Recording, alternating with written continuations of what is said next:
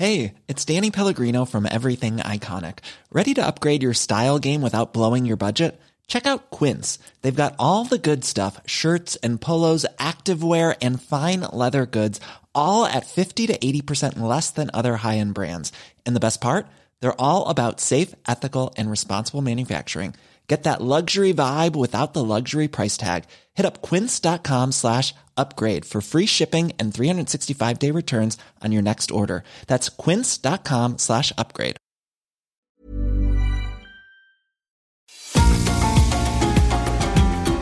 GastroLab es un lugar donde cabemos todos. Aquí encontramos historia, recetas, producto, materia prima, vinos y un sinfín de cosas que a todos interesa. Ya que con cocina y vino se aprende en el camino.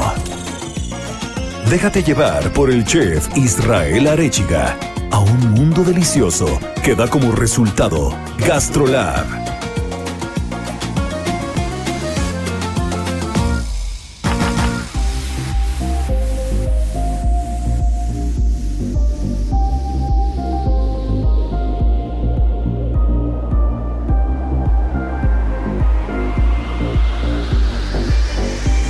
Hola amigos, ¿cómo están? Ya estamos en Gastrolab, es fin de semana, hace un calor que parece que estamos en la cocina, no sé si estamos en el asador, mi querida Marianiki, si estamos en la cocina de producción, si estamos este, en, en el asador más caliente del mundo, en una cocina en pleno verano a medio servicio.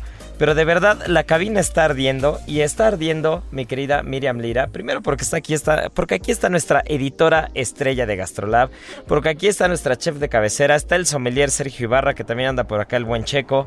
Y, y bueno, está ardiendo la cabina, no solamente por estos calores, mi querida Miri, sino porque hoy traemos unos temas bastante buenos. Las 8 de GastroLab. Es momento de dar un repaso por nuestras páginas.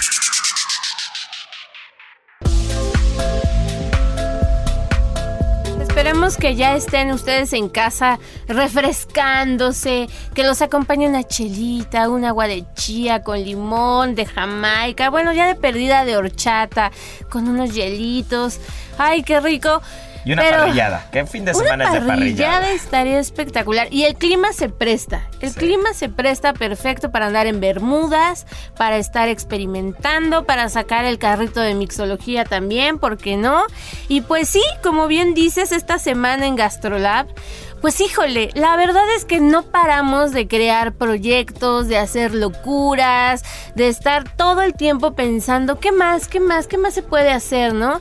Y justamente habíamos estado viendo todo el éxito que había tenido Ceru los últimos meses. Y dijimos, bueno, ¿cómo podemos? ¿Cómo podemos este, llevar al chef Israel Arechiga a un nuevo nivel? Retarlo, eh, que, que le salga espuma casi casi por los ojos Con y este las orejas. haciendo, ¿eh? Entonces, híjole, pues se nos ocurrió invitar a dos grandes cocineros. Yo, en mi opinión, creo que son dos de los mejores cocineros que hay ahora mismo en todo el país. Uno de ellos, Pepe Salinas, del Balcón del Zócalo. Que si no lo conocen, tienen que ir a darse una vuelta ahí a la plancha del Zócalo y en uno de los hoteles emblemáticos que está ahí justo en el primer cuadro, hasta arriba en una terraza espectacular, van a encontrar el balcón del Zócalo y bueno, el agasajo que se van a dar, él por un lado y por otro, un cuate que también la ha venido armando en grande que se llama Fernando Martínez Zavala, que qué bárbaro, de raíces michoacanas, de una técnica espectacular. Justamente hace unos programas eh, platicábamos de toda esta experimentación con fermentos y locuras alrededor de la cocina que precisamente él pues toma batuta también de ello. Y pues les dijimos, vengan a cocinar a Ceru con el chef Israel Arechiga. La cocina de Ceru para cuando vayan y la visiten es una cocina abierta, es una cocina pequeñita, pero que ahí se hacen algunos de los platillos más deliciosos que se puedan encontrar en toda esta ciudad. ¿A poco no, Israel? Ay, ya pues, te eché muchas Miri, flores. cuántas flores, ¿eh? Cuántas flores. Parece, parece que este, que nos quedamos bien, Ay, ¿no? no, es la verdad, de verdad que Ay, mi querida Miri, pues qué, qué gusto, qué gusto que tengas estos conceptos del restaurante. La verdad es de que eh, pues vamos funcionando bien. El restaurante está jalando bastante bien, no nos podemos quejar. Y, y ya bien lo dijiste, ¿qué, qué, qué seguía? ¿Qué sigue? ¿No? Al final, como buenos cocineros, nosotros tenemos que estar buscando constantemente eh, nuevos retos, ¿no? Y, y no solamente nuevos retos en el sentido de, de, andarte probando a ti mismo y, y, andar probando en dónde está tu cocina y el restaurante, sino nuevos retos que, que probablemente impliquen eh, el entender otras cocinas, el abrirle los brazos a, a, a, otros cocineros, que eso es uno de los temas más, más particulares y más escabrosos que hay en la cocina a nivel mundial, porque ni, ni, tanto que queme al santo ni tampoco que no lo alumbre, ¿no? Entonces, eh, a veces te llevas muy bien con mucha gente del medio, pero a veces los peores enemigos de un cocinero son los otros cocineros, ¿no? Es un poco complicado. Entonces, ¿qué, qué mejor que abrirle las puertas, que abrirle eh, la tapa de la cazuela y prestarle las cucharas y prestarle los sartenes, que, que, a dos de los grandes cocineros que hay en este país, ya lo dijiste muy bien. Para mí, eh, si tuviera que tener un top 3 de los mejores exponentes de cocina mexicana contemporánea que hay en este país, quitando a los dos este, más famosos que ya todos conocemos, este, para mí estarían ellos dos dentro de ese top 3, ¿no? Que sería Pepe Salinas con el Balcón del Zócalo, que es una cocina mexicana contemporánea de mucho sabor, una cocina contemporánea de, de técnica muy cuidada, pero sobre todo eh, de ejecución impecable, ¿no? Que cuando, que cuando encuentras un plato lo pruebas, lo saboras y dices, puta, qué rico está esto. Delicioso, pero de verdad delicioso. Si tienen oportunidad de visitarlo, es uno de esos lugares que no se van a arrepentir. Y tienen de todo, ¿eh? Ustedes se pueden ir desde la mañanita y pueden encontrar un, un desayunos eh, eh, a media tarde o en la noche también una cenita romántica. Es un lugar espectacular por la vista que tiene. Pero lástima, mm, lástima de vecino que tiene ahí en el Palacio Nacional, pero sí, fuera, fuera bueno, de no nos vamos a meter en cosas políticas. fuera, fuera del vecino que tiene ahí enfrente. La verdad es que la, la, postal es hermosa, ¿no? La postal es preciosa Así y el primer cuadro de la Ciudad de México Sí, es hermoso, sí, sí, sí. ¿no? Oye, pero algo que a mí me, me, llamó mucho la atención, ya platicando con Pepe y también con Fer, este, con Fer Martínez, es la camadería que se puede llegar a generar en la cocina. Y ambos coincidían que es uno de los pilares y una de las cosas que va a sacar adelante a la gastronomía de nuestro país en los próximos años. Y eso me, además de que me llena de mucha ilusión y de mucho orgullo, este, pues también me da mucha esperanza, ¿no? Porque muchos restaurantes, pues durante pandemia, todos sabemos, se vinieron abajo, pero ahora que todos se vean con esta camadería, como tú decías, ¿no? Prestarse el cucharón, te invito a mi cocina, pasa, ocupa mi, mi, mi materia prima o yo te la pongo y yo después voy a tu restaurante y tú me das lo que, lo que, lo que puedas ofrecerme. Me parece que, que sí está marcando una tendencia que aleja los egos, aleja de cierta forma la, la competencia, esta competencia eh, rapaz y, y, y, sin sentido, y alimenta un montón en que realmente crezca la gastronomía. Porque, bueno, una de las ventajas de ser, les decía, es que la cocina es abierta, entonces todo el mundo prácticamente puede estar viendo lo que hacen los cocineros, sí. ¿no?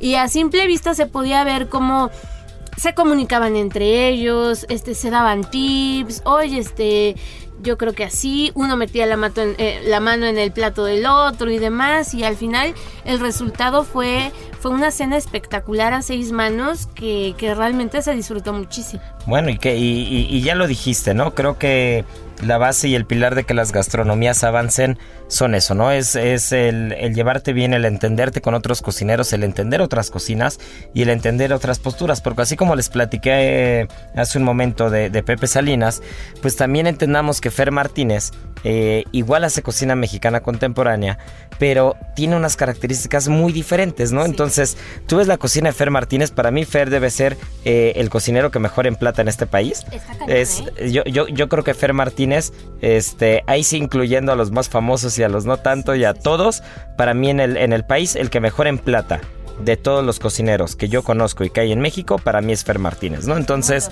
y, y, y, su técnica es una técnica muy cuidada, ¿no? Entonces, es una técnica muy limpia, una técnica impecable en la que los fermentados, los deshidratados, ¿no? Las curaciones son una parte fundamental de su cocina. Y una de las cosas más curiosas es de que, pues, si bien Pepe, Pepe Fer y yo nos conocemos hace algunos años, es la primera vez que compartimos la cocina como tal. Y, y algo muy curioso es justo eso los egos se quedan de lado, las competencias se quedan de lado, porque realmente los primeros que, valoramos y los primeros que, que, queremos entender esos detalles del otro somos nosotros mismos, ¿no? Entonces recuerdo que estábamos viendo emplatar a Pepe, eh, estábamos viendo emplatar a Fer, estábamos Pepe y yo afuera de la cocina y veíamos a Fer emplatar, ¿no? Y los dos se nos caía la baba, ¿no? Y, Pepe me decía, oye, ¿cómo emplata este canijo, no? Y, y, aparte de eso estábamos hablando de la técnica que hace Fer de, de, la curación y el secado, ¿no? Cómo seca el pato durante 15 días en una cámara de refrigeración, de incluso cómo también seca el callo. O sea, son cosas muy diferentes, de, e, e, es una forma muy diferente de entender el producto y la materia prima, ¿no? Así como para mí la máxima es tienes una materia prima de calidad tócala lo menos posible y que sepa lo que tiene que saber, ¿no? Eh, guardando las técnicas tradicionales, para ellos es, eh, de alguna manera es toma la técnica tradicional y transfórmala y métele algunas cosas, por ejemplo, migrante, ¿no? Fer Martínez, que es cocina de todos lados del mundo, con, con gastronomía, eh, influencias y bases mezcladas, pero con la cocina o el alma de cocina mexicana muy presente, ¿no? Implícita. Y, Pepe Salinas es la técnica contemporánea y la técnica tradicional eh, que convergen en un mismo plato con sabores muy particulares, ¿no? Entonces, creo que, creo que todos entendemos eso. Y hubo un momento a la hora del servicio que, bueno, al final yo jugaba de local. Entonces yo no podía estar tan metido dentro de la cocina porque tenía que estar viendo qué platos salían y qué platos no salían, ¿no? Entonces tenía que estar viendo qué platos salían, andar presentando con las mesas, saludando a la gente, pues al final eres el anfitrión. Entonces, eh, ¿qué hizo Pepe, no? Los platos de Fer eran muy complejos, eran platos con muchos pasos, con, muchos ingredientes. Pues al final eh, venían dos cocineros del balcón que estaban ya controlando los platos de Pepe, pues Pepe se metió al equipo de Fer, ¿no? Entonces Pepe estaba emplatando el pato junto con Fer mientras Mariana estaba emplatando el primer tiempo de Ceru, mientras yo estaba presentando y coordinando que saliera la gente del balcón o la gente de, de, migrante a presentar los platos. Y entonces, al final como que hubo un entendimiento bastante bueno, ¿no? Porque lejos de decir, ah, este es mi, este es mi área, estos son mis platos y nadie se mete, había cocineros de Ceru ayudando a los dos. Eh, había gente de, sala del balcón del Zócalo presentando su plato. Cuando Fer estaba un poco atorado montando algunas cosas, pues nosotros mismos podíamos presentar un plato de Fer, ¿no? Entonces, la verdad es de que estuvo bastante, bastante bueno, bastante interesante y es un ejercicio que te hace...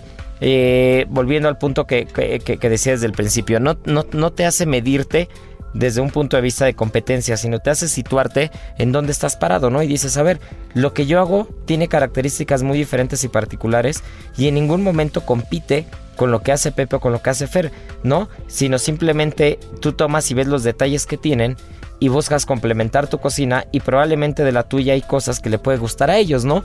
Y, y al final de eso se trata la gastronomía. La gastronomía se trata de que nadie tiene la verdad absoluta de que nadie tiene la razón absoluta, de que nadie tiene el dominio perfecto sobre una materia prima y de que cada quien decide la línea que quiere seguir, ¿no? Sí, sí, Oye, y qué espectacular mención honorífica al postre.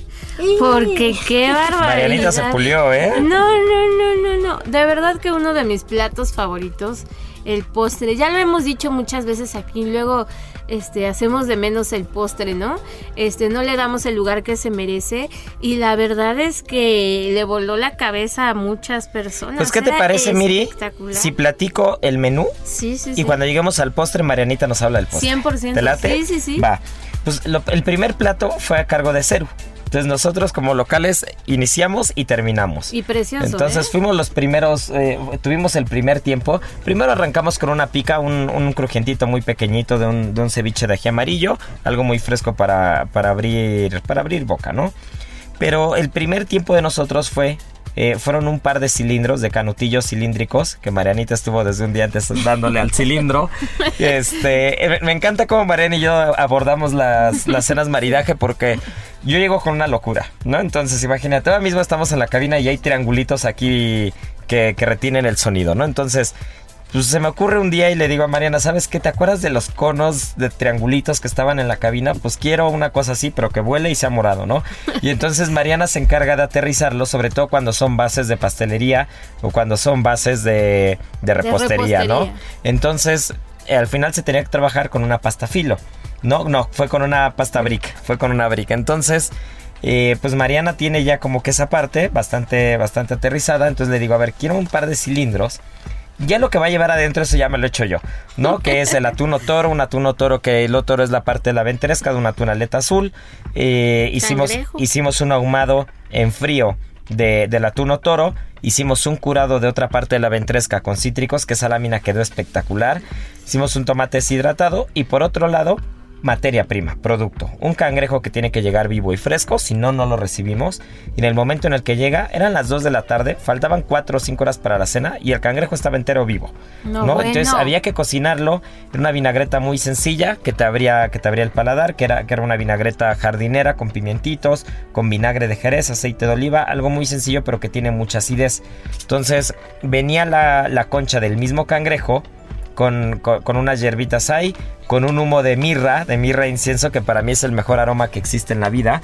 Y entonces, incluso yo no escuché eso, pero Mariana escuchó que sí pasó por ahí el plato y alguien dijo en la cocina, los cocineros de Pepe, huele a Día, huele a día de Muertos, ¿no? Entonces, es el aroma del es el aroma de Día de Muertos, que es un aroma muy cerrado, muy penetrante, que iba ahumando un poquito, pero que los canutillos eran muy frescos, eran fríos, ¿no? Entonces te comías primero el de cangrejo que te daba como mucha jugosidad, mucha jugosidad, acidez, producto fresco. Y después venía el de otoro, que era toda la grasa del atún que se fundía con el ahumado y con una lámina curada en cítricos. Era, era muy curioso el ejercicio, ¿no? No, no saben lo, lo rico que estaba. Y además también el emplatado, o sea sí siento que es un emplatado muy muy especial y muy impactante, ¿no?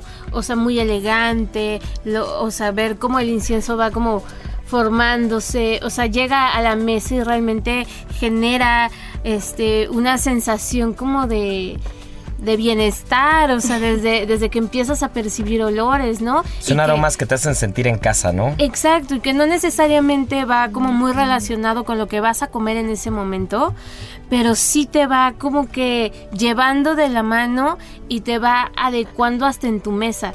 Y bueno, la ventaja que también tiene Cerú es que son mesas muy grandes y muy separadas. Entonces cada quien que esté ahí se siente en un espacio muy íntimo. Sí, son entonces, sus, mini, sus mini privados, ¿no? Exacto, entonces tienes esta oportunidad, ya sabes, como de que sin el temor a que nadie te esté criticando y demás, de acercarte a tu plato y olerlo o explorarlo un poco y descubrir cosas que que no en cualquier lado encuentras y que no en cualquier lado pruebas. Entonces, un primer tiempo de 10. Eso. Y es que eso nos gusta, nos gusta cuando cuando no tienes que pararte en la mesa para que lo que estás a punto de comer te haga prestar atención.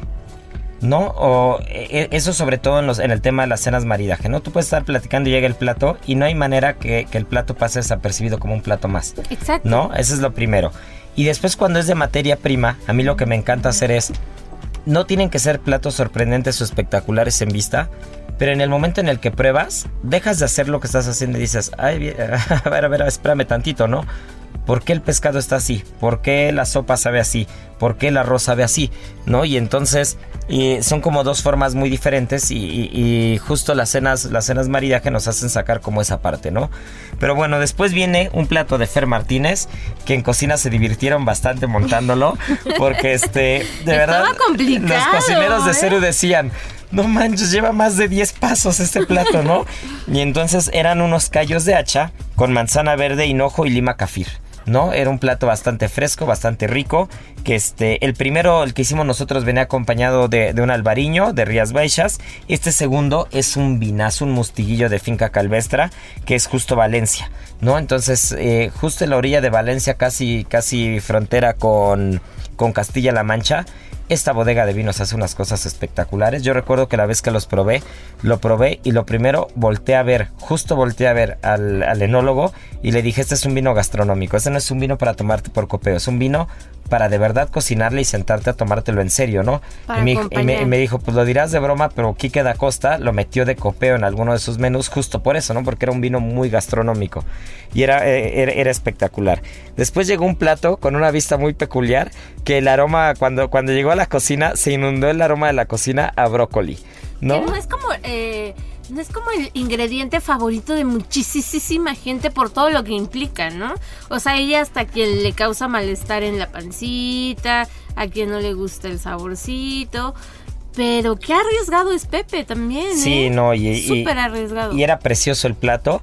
Eh, era un brócoli a la brasa con mole blanco y crisantemos. El mole estaba espectacular. Que ese mole es un mole blanco o que le llaman también mole de novia. De novia, así es. Que es un mole que lamentablemente eh, eh, al interior del país se ha ido perdiendo muchísimo. Este mole tiene la característica que no se tateman los ingredientes y por eso se- son blancos, ¿no? Y como su nombre lo indica, se servía en las bodas. Pero bueno, Estaba tiempo pasado, ya casi nadie hace un mole de mole blanco. Eh, ahí sí me caso, este, algún día. Este, Eh, así, así será. Voy a servirme y ese, venía con un rosado del Bierzo, que era espectacular. Después, uno de los platos también, estrella de la noche. A mí me encantó ese plato también. Es que todos estuvieron buenísimos. Buenísimo. Pero era el pato con ras al hanut. Ras al hanut es una mezcla de especias, es una mezcla de Medio Oriente, que nada más para que se den una idea, eh, tiene comino, cardamomo, jengibre, galanga, cúrcuma, cilantro, pimienta, clavo, nuez moscada, maciz, canela, pimienta de cayena, tiene hinojo, tiene pimentón. O sea, el ras al es una mezcla bastante, bastante particular que si te pasas de alguno de los ingredientes, si el jengibre gana, si el hinojo puede ganar, puede saber más anisado, puede saber más picante. Una locura, ese, una, una completa locura ese plato. Y ese venía acompañado de un Cabernet Franc de Montechanic, que para mí ese Cabernet Franc de Montechanic es de lo mejor. Yo diría que es lo mejor que hace Montechanic. Muchos me dirán que es Gran Ricardo, que son otras cosas. Ya Sergio nos dirá su opinión. Pero para mí, eh, esa edición limitada de Cabernet Franc de Montechanic es una locura. Y después seguimos con una cola de res con salsa de chile chipotle quemado y puré de naranja con camote que venía con un Domec Reserva, un Reserva Magna Nebbiolo de Valle de Guadalupe, que es un vinazo. El, el no nos dejará mentir. Eh, qué cosa de vino, ¿no, Checo? Sí, yo creo que eh, ya lo hemos platicado alguna vez. La uva Nebbiolo es la que mejor se ha adaptado a México y en particular este vino. Justo lo platicamos ese día, Miriam, que, que ese vino, eh, el afamado José Luis Durán, fue su proyecto. Él fue antes enólogo de Pedro Domecq y él fue el creador de Reserva Magna, ¿no? Yo creo que es muy similar ahora hacia el Ícaro, pero sí, definitivamente yo creo que era un vino que iba de maravilla, ¿no? Muchas notas de, cacao, muchas notas de frutos rojos, mucho tabaco, ¿no? Esa potencia, esa elegancia que tiene que suele tener el, el Nebbiolo en boca. Estaba espectacular y había gente de Domecq justo platicando del vino, la cola de res estaba espectacular, el maridaje iba impresionante con ese vino también, creo que le pegamos a todos los maridajes, a todos los platos y, y de verdad fue un agasajo eso. Y como si fuera poca cosa, ya llevábamos cinco tiempos, más una pica y venía la mejor parte de la noche, ¿no? Venía la cereza del pastel, pero eh, no crean que estamos tirando mucho choro, lo hicimos a propósito porque no les vamos a platicar del postre hasta volver de comerciales, porque no le podemos dejar muy pocos minutos a este postre que de verdad fue una locura y que Marianita no durmió durante años, semanas, meses, lustros eh, pensando, Pensando del postre y la verdad es que lo hizo espectacular. Qué Así que bueno, bueno, no se me despeguen porque volvemos y seguimos con esto que estuvo buenísimo. GastroLab es un lugar donde cabemos todos. Vamos a una pausa y regresamos.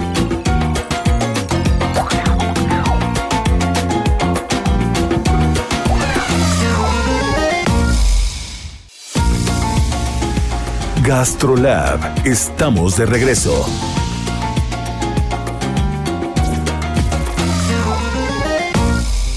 En Soriana, lleva el segundo al 50% en todas las llantas y lubricantes para auto, Acron, Quaker y Bardal. O pintura Precisimo de 18 litros, blanca, melón o crema, a solo 269 pesos. Soriana, la de todos los mexicanos. Abril 11, aplican restricciones. Válido en Hiper y Super.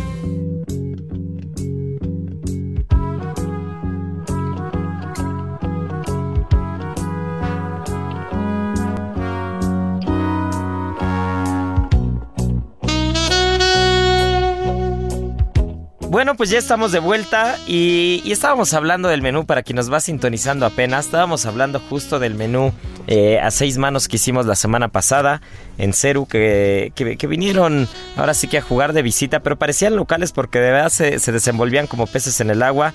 Nuestro querido Fer Martínez de Migrante, Pepe Salinas del Balcón del Zócalo y el equipo de Ceru pues hizo una cena, seis manos, seis tiempos, seis vinos y la verdad bastante particular. Y, y lo que sigue y nos quedamos en el postre, mi querida Marianita.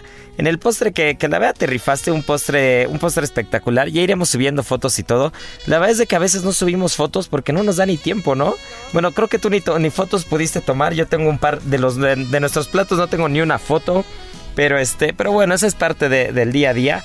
Y ahorita el sommelier Checo Ibarra nos va a decir un poco sobre la montillada y nos va, nos va a platicar un poco sobre el maridaje. Pero a ver, Marianita, tío Diego, un amontillado un vino de Jerez y queríamos un postre con qué características. Eh, pues que fuera bastante bien con ese Jerez, que es creo que un poco extraño, que es más como salino, ¿no? Ligeramente salino, con una acidez bastante particular. ¿Y, ¿y qué se te ocurrió? No, pues más bien mi, chamba, como en todas las cenas maridaje, era cumplir los sueños del patrón, ¿verdad? que después, digo, ya al principio recuerdo que sí me costaba mucho trabajo y la verdad me metí al baño a llorar de estrés, pero ya ahora creo que lo vamos haciendo mejor, lo hemos pulido bastante. Entonces, el modo en el que Hey, I'm Ryan Reynolds. At Mint Mobile, we like to do the opposite of what Big Wireless does. They charge you a lot. We charge you a little. So naturally, when they announced they'd be raising their prices due to inflation, we decided to deflate our prices due to not hating you. That's right. We're cutting the price of Mint Unlimited from $30 a month to just $15 a month. Give it a try at mintmobile.com slash switch. $45 upfront for three months plus taxes and fees. Promo for new customers for limited time. Unlimited more than 40 gigabytes per month. Slows. Full terms at mintmobile.com. Trabajamos es nada más como me dice, ten quiero un postre, tiene que tener tal cosa, ¿no? Ya el resto es tema tuyo. Y en esta ocasión eh, sacamos un postre que era eh, un cilindro de pasta tuil que alrededor tenía como bastantes avellanas eh, troceadas y tostadas. Para que se den una idea, se veía como un brazalete, ¿no? Como Exacto. si te pusieras un brazalete en el brazo. Era como un brazalete y en la parte de adentro, hasta abajo, tenía un bizcocho que estaba perfumado con ralladura de naranja, un poco de gran marnier y nuez moscada. Después, en la parte de arriba, eh, le seguía un cremoso de queso idiazábal, bastante, eh, bastante idiazábal, que aún, que aún así no sé qué pasó, porque cuando lo probamos... Eh, sabía bastante y ya cuando lo terminamos que lo tenía que ir se le bajó mucho el sabor.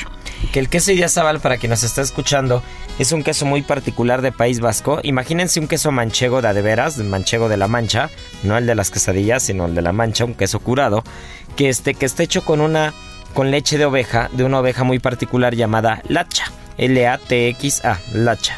Y la oveja lacha da leche con características muy particulares que hacen que este queso posteriormente se ahuma y es un queso como manchego ahumado que tiene sabor muy intenso. Y justo cuando Marianita hizo las primeras pruebas, eh, pues lo probamos y, era intenso, era bastante intenso. Y después, ¡pum!, se le fue. Sí, se le fue, se le fue. Pero aparte, eh, yo recuerdo que me decía como de, ponle más queso, ponle más queso. Yo decía como de, es que no le puedo poner más queso porque ya es demasiada grasa y se me va a cortar y si se me corta me vas a matar. Pero bueno, eh, se logró bastante bien y bueno, al final tuvimos una crema bastante rica. Más bien era como perfumada, pero creo que fue bastante bien. Sí. Y eh, se me olvidó olvidar algo se me olvidó mencionar algo importante, el praliné. Entre el bizcocho y la crema tenía una, una cantidad generosa de praliné de avellanas casero, con tropiecito, con, con, notas como un poquito más caramelosas. Y en la parte hasta arriba del postre eh, decidimos ponerle una nube, de, nube del mismo queso y diazábal. Y después eh, deshidratamos eh, hongo portobelo y con ese sacamos como un polvito. Le pusimos un poco más de avellana y hay unos hongos que se llaman shimeji, que son como miniaturas. Entonces los metimos desde dos semanas antes a la deshidratadora para que quedaran como completos y los clavamos en la parte hasta arriba del postre. Y ya nada más para darle un toque como un poquito más de color, un poco más, más lindo, le pusimos un poco de flores de sauco. Entonces tú veías eh, como el cilindro de avellanas y en la parte de arriba creo que simulaba un poco como un pequeño bosque. No sé, se veía, la verdad es que seguramente alguien tendrá fotos, búsquenlas. Yo no tengo fotos. si alguien tomó fotos alguien y nos está escuchando, por favor, pásenmela. mándela. Y, pero creo que era un postre bastante bonito y es- inicialmente lo vimos y era muy bonito, pero ya cuando se hizo el maridaje creo que quedó eh, pues clavado, ¿no? Creo que ha sido uno de los mejores maridajes que yo he hecho, el señor todos, pero yo creo que ha sido el, el que mejor ha quedado y creo que sí gustó bastante. Gustó bastante. A ver, cuéntanos del, de los amontillados, Checo. Pues Yo creo que, que eligieron bastante bien, ¿no? Este, este amontillado, pues, pues son vinos que, que vienen de, de esta zona de Jerez, precisamente de Montilla Moriles, ¿no? Que, que, es un, que son vinos que pasan, este sobre todo pasa por dos crianzas, la biológica y la oxidativa, ¿no? Tiene cierto tiempo en crianza biológica, si no me recuerdo, tres años, y después pasa al sistema de soleras, que es, que es estar rellenando las barricas, ¿no? Con un fino que es un vino un poco más joven, y ir sacando el producto de la parte del suelo, por eso se llama soleras, ¿no? Y aquí tiene la otra crianza que es la oxidativa. ¿Qué vamos a obtener con este producto? Pues es un, es un vino pues muy complejo, la verdad es que tiene una gran personalidad, ¿no? Su sabor es muy cálido, es muy amplio y meramente pues va a tener esas notas pues de panadería, esas notas de tostados, eh, ligeramente hay unas notitas de, de barniz, por ahí podríamos llamarle, ¿no? Suele ser en boca seco, tiene esa salinidad y, y yo creo que pues puede soportar ese contraste que ustedes hicieron en el postre, ¿no? La grasitud que llega a tener eh, por ahí la, la avellana, ¿no? Esa textura que tiene ahí el praliné que, que contrasta yo creo con las notas saladas, con el dulzor que llega a tener este producto. La verdad es que le atinaron bastante bien al, al maridaje, ¿no? Y, toda la gente muy buenos comentarios, ¿no? Sí, pues tú estuviste en servicio ese día. ¿Y qué, qué le sorprendía a la gente? Fíjate que, que eh, pues les, les daba como que la, la curiosidad de pues de ver a tres chefs yo creo eh, pues en, ahora en, en un solo restaurante y además las figuras que, que llegan a representar estos platos. Y cuando salían yo creo que los mismos chefs a presentarlos pues era como que pues su creación ya tenerla plasmada. Y yo se, se los llegué a comentar a algunos clientes. De repente dice cómo cómo diseñan el maridaje primero diseñan el plato primero diseñan el, el vino. Digo depende depende lo que lo que queremos hacer. Ya ves que hemos hecho texturas colores no música.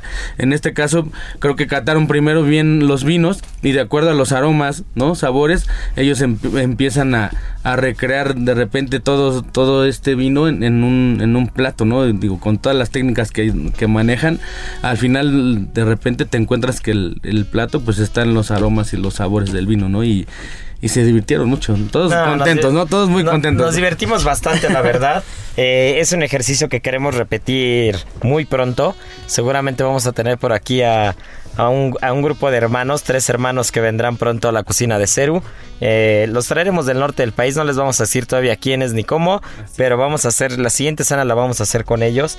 Y es es súper interesante, es súper interesante entender y comprender el punto de vista y la cocina como la ven otras personas, ¿no? Y como la ven otros restaurantes. Y, les fíjate que les enseñas de repente la técnica de- del maridaje. Hay quien a lo mejor no lo comprende, pero hubo, hubo comensales que, que les explicamos cómo hacer la técnica de maridaje y, y claro que les cambia de repente la, la percepción a la hora de probar junto el vino con el platillo.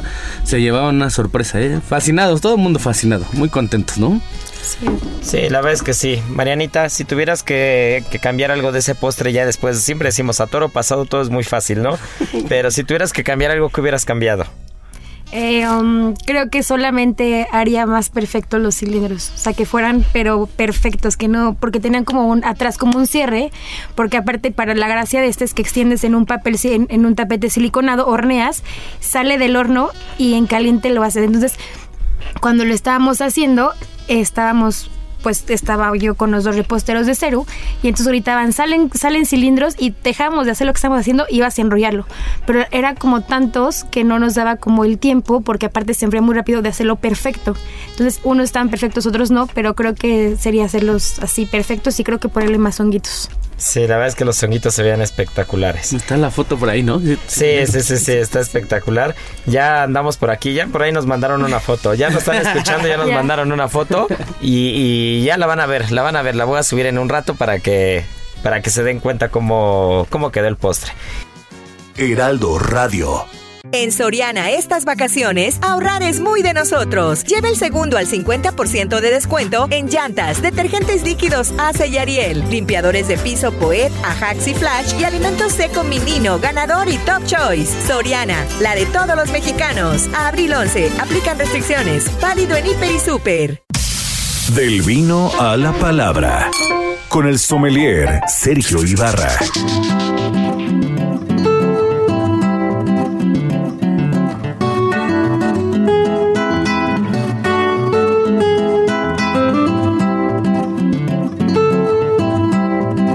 Pues pasando a otras cosas, eh, nos quedamos pendientes, mi querido Checo. La semana pasada se puso bien buena la plática, Ribera del Duero, eh, viñedos prefiloxéricos, viñas centenarias, las zonas de Ribera del Duero, las bodegas, toda la visita esta que tuvimos a algunas personas del medio. Y nos quedamos con un tema pendiente, la filoxera en particular. Ajá, porque ¿Qué- hablaba, qué fue? hablaba sobre todo de dominio de Atauta, ¿no? Que- Así es. Que tiene estos viñedos prefiloxéricos. Sí, de 165 años. Uno de ellos se llama La Rosa. Hacen un vino La Rosa con Z. Hacen un vino llamado La Rosa con viñas de edad promedio de 165 años. Pues Imagínate justo, nada más pues justo eso. el nombre, el nombre lo dice, hablar de, de, de viñedos prefiloxéricos quiere decir que, que son viñedos pues meramente centenarios, ¿no? Recordemos que la, que la filoxera pues pues es un pulgón que, que incluso estuvo a, a punto de atacar, bueno, más bien atacó toda Europa y a punto de, de terminar con las vides en el mundo, ¿no? Creo que el año, si no ahí me corrigen, creo que fue 1870 y se le atribuye a uno de los de los varón de Rothschild que se llevó cepas americanas a Europa, ¿no? Entonces siembra, siembra estas cepas en, en Europa y pues las, las vides americanas tienen este pulgón. ¿Y qué hace este pulgón? Que ataca las raíces de la vid y pues prácticamente pues las, las mata. Con el tiempo se dieron cuenta que las vides americanas son inmunes a la filóxera. Entonces esto se llega a contrarrestar con, con un injerto. Todas las vides en el mundo, todas las vides en el mundo tienen raíces americanas con cepas europeas. Es la manera que se pudo contrarrestar porque la- las cepas americanas son inmunes a la filoxera. Se dice que, que Chile, por su ubicación geográfica, por un lado tiene la cordillera de los Andes, por otro lado tiene el desierto y por otro lado tiene el, el- el océano. Es el único lugar en el mundo que tiene cepas originales. Aquí no entró la filoxera. Por eso es, ya lo tocaremos en algún momento. A lo mejor ya me desvié, pero, pero por eso grandes bodegas tiene inversión en Chile, ¿no? Y has visto a todas. Está Robert Mondavi, está Barón de Rothschild, ¿no? Están los. Hay, hay mucha gente que tiene inversión en Chile. Y pues es esto, es esto. Al final, esos viñedos se dice que mínimo deben de tener ya un acondicionamiento para que sean inmunes a la filóxera, ¿no?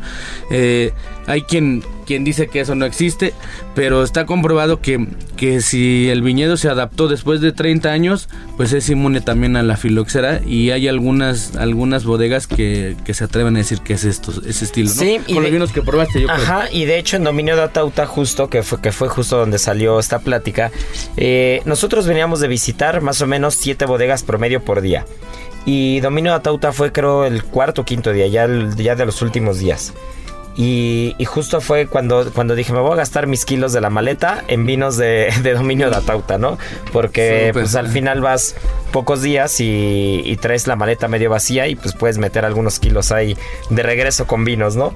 Entonces dije, bueno, eh, ¿qué tienen de particular estos vinos? Que nosotros veníamos haciendo muchas preguntas en los viñedos anteriores e incluso hubo un enólogo de una bodega en particular, que no voy a decir quién, que dijo, eh, es mentira eso. O sea, quien te diga, quien te diga que existe viñedo prefiloxérico te está mintiendo. No existe, ¿no? Entonces cada quien tiene su propia versión y su propia forma de entender las cosas. Así como lo hablábamos con el tema de la comida hace rato, pues también con el tema del vino. El punto es de que así como hay quien te dice que es imposible que existe viñedo prefiloxérico, también está quien te dice que es imposible la fermentación espontánea, que siempre tienes que inocular.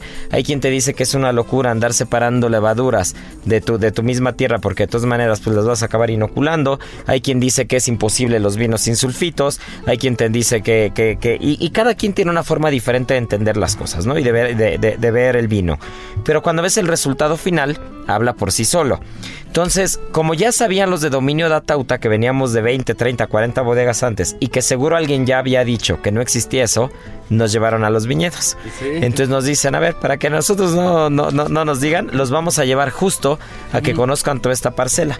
Para que se den una idea, eh, todo el valle en donde está dominio Datauta, todo el valle completo, está lleno de cuevas y de chozas que son de hace más de 200 años, ¿no? Entonces son chozas incluso eh, de origen romano, muchas de ellas, que están ahí junto, junto con restos de, arquitectura romana, que están ahí desde hace más de, más de 200, 300 años, ¿no? Y es gente que ya hacía vino y que incluso hacían hoyos en las montañas para que en temporada de calor pudieran meter ahí y pudieran meter y guardar el vino. Total que ellos se pusieron a investigar eh, tanto con la gente del pueblo como con los escritos que hay en el pueblo, como, como con diferentes tipos de pruebas y dieron con, con algunos viñedos que, que son 60 hectáreas de ellos, imagínense 60 hectáreas, que son prefiloxéricas y un par de ellas que, que son una locura, que incluso ya estaban muertos cuando, que, que- las vides ya estaban prácticamente muertas, que ya producían un racimo de uvas cada año, cada dos años, incluso había que vides que no producían, y sin usar nada de químicos ni nada, porque aparte, pegado a esa, hay una de, de- de otro vecino que nos platicaban que no es de, no es de dominio de Atauta, y ves las vides verdes así impresionantes, el piso limpio, impecable, y te dices, "Ese es- es- ahí, ahí es donde te, donde te das cuenta que tratan el, el piso, ¿no? Entonces, que tratan el suelo.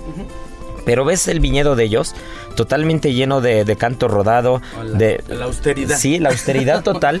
Y ves las vides con unos troncos que, que realmente te das cuenta que no son vides que, que llevan 50, 60 ni 80 años, ¿no? Porque vimos, vimos viñedos de, de, de algunas bodegas Más que o te menos decían. que el diámetro. Sí, no, no, no. 100. ¿Qué te gusta? Un, di- un diámetro de 50, 60 centímetros, un tronco 70 Ujú. centímetros, eh, totalmente la cabeza descubierta únicamente, pero todo completamente hundido, ¿no?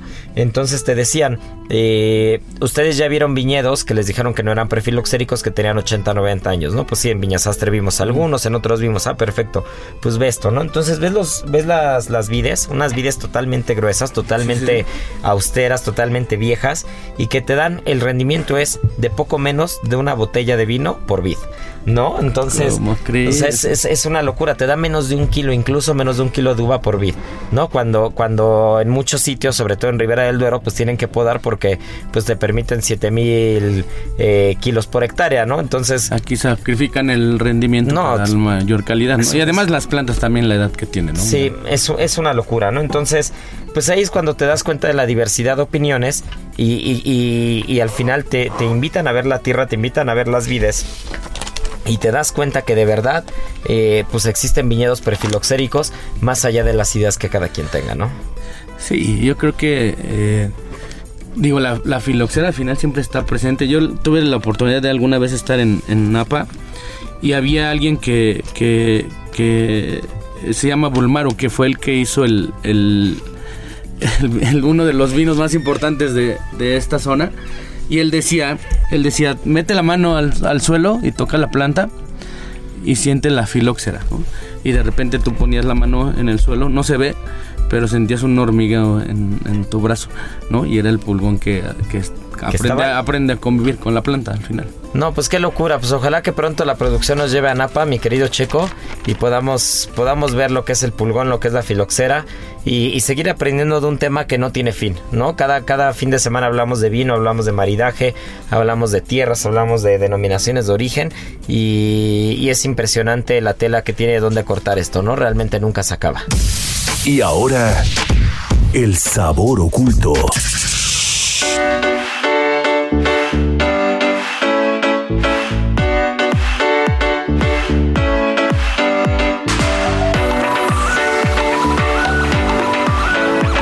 Bueno, pues lo que tampoco se acaba son los productos, la materia prima y lo que casi se acaba es este programa. Pero Marianita, ya nos hablaste del postre, ya volvimos a Ribera del Duero, ya retomamos lo que teníamos pendiente la semana pasada y ahora traes uno de mis cítricos favoritos, uno de los cítricos más bonitos que existen en todo el mundo y es justo la mano de Buda. Sí, para quien no lo conozca es un cítrico bastante peculiar y literal tiene la- este nombre porque dicen que la forma asemeja a unas manos juntas orando. De hecho, lo atañen mucho como la parte de los budistas, porque dicen que en los templos hay como mucho esta figura y que incluso esta fruta lo ocupan de ofrenda. Es oriunda de una parte que se llama Sam, que se encuentra en el noreste de la, de la India, y un estudio gen- genómico y dijo que sí, que esta fruta era como mitad naranja agria y mitad eh, limón. Pero eh, la, la parte que lo hace como un poco peculiar es que no tiene semillas, porque eh, esta fruta tiene como que la semilla es como estéril, entonces cuando la partes ni siquiera tiene gajos. Es como... Sí, incluso casi casi ni sí, jugo, no, ¿no? tiene jugo, no tiene semillas, no tiene gajos. Es un cítrico bastante raro. Es como si fuera, imagínense como si por como si por dentro estuviera relleno de foamy blanco, Exacto. ¿no? Sí, es como de foamy blanco, lo partes y la parte que es como aromática es la, eh, la piel, que es lo que lo ocupan, pero eh, también la parte de adentro que es como la pulpa también la pueden ocupar. De hecho, cuando llega como a su parte madura la fruta, la cortan y la hacen, la hacen a la plancha y dicen que es muy buena para acompañar pescados y mariscos. Ah, Incluso pueden hacer como la hacen, hay personas que lo hacen como en almíbar y lo ocupan como postre y lo acompañan como con algunas cositas, pero eso es como la gracia. Pero eh, lo importante de, esta, de este cítrico extraño es que es bastante aromático. Entonces hay quien in- eh, incluso lo puede ocupar para hacer eh, algún alcohol. No sé si lo pueden eh, comprar un vodka y lo ponen, lo perfuma bastante. Recuerdo que en alguna cena que hicimos en el estudio Milésime, Ajá. el postre fue de mano de Buda. Así es. Entonces eh, dejamos mucho tiempo reposar la mano en un almíbar y luego eh, cortamos como discos de duraznos asados y los impregnamos en, la- en el jarabe este de mano de Buda y el sabor era impresionante. Sí. Me acuerdo bastante ese postre. Pero bueno, eh, también tiene otras gracias porque incluso lo ocupan bastante como para eh, remedio natural. Es muy bueno para los remedios caseros respiratorios. Cuando tienes como tos con flemita o estás constipado, pones como la mano de Buda y eh, como el mismo perfume, todos los aceites esenciales que tiene la cáscara, te ayuda muchísimo a desinflamar como toda esta parte. También es muy bueno para aliviar el dolor, controla mucho la presión arterial. Incluso hace que tu sistema inmune sea un poquito más resistente porque pues al final es cítrico y pues tiene mucha vitamina C. Y eh, para las personas que sufren de gastritis y colitis como yo, también es como una, una infusión de la mano de Buda te cae bastante bien y te ayuda mucho a cubrir la flora intestinal. Y eh, también dicen que mantiene el, el colesterol bueno en la sangre y que te ayuda a bajar el malo. No, bueno, pues habrá que habrá que ponernos a buscar mano de Buda porque aparte de espectacular en vista, el aroma es, es, es, es increíble, el sabor es una delicia y pues ya vimos todas las propiedades. Pero ¿cómo llega a Europa? Eh, pues se dice que Europa llega gracias a Alejandro Magno, porque lo descubren sus soldados y entonces tiene una forma tan peculiar que los, los, a los fascina y entonces se la traen a Europa. Entonces se dice que es gracias a Alejandro Magno. En Soriana siempre te llevas más. Aceite canoil de 946 mililitros a 37.90. Y lleva el segundo al 50% en mayonesas McCormick, Heinz y Kraft, frijoles La Sierra, tocinos y chorizos Bafar, Food y Kir en paquete. Soriana, la de todos los mexicanos. Abril 11, aplica restricciones. Válido en Hiper y Super. No, bueno, pues qué locura de fruta, qué historia. Y lo que ya está pasando a la historia es este programa, mi querido Checo, Marianita, Miri, porque se nos está yendo el tiempo, pero no podemos no decir la adivinanza de- del fin de semana. Y ya que estamos hablando de cítricos, ¿por qué no nos dicen tres cítricos, pero con reglas? No pueden decir limón verde, limón amarillo, no pueden decir toronja y Naranja. ya. Y naranja. Todo, hay, hay, hay cientos de cítricos. Entonces, tres cítricos. eh, arroba Israel A-R-E-T-X-I-G, arroba Israel Arechiga. eh, tres cítricos diferentes para que también nos pongamos a investigar y los probemos. Igual en una de esas, en la siguiente Sana María que los metemos, ¿no? Seguro. Así que bueno, pues muchas gracias por escucharnos. Que tengan un gran fin de semana. Y ya saben que tripa vacía, corazón, sin alegría. Aquí concluye otra emisión más de GastroLab, el lugar donde cabemos todos. Esta es una producción de Heraldo Media Group.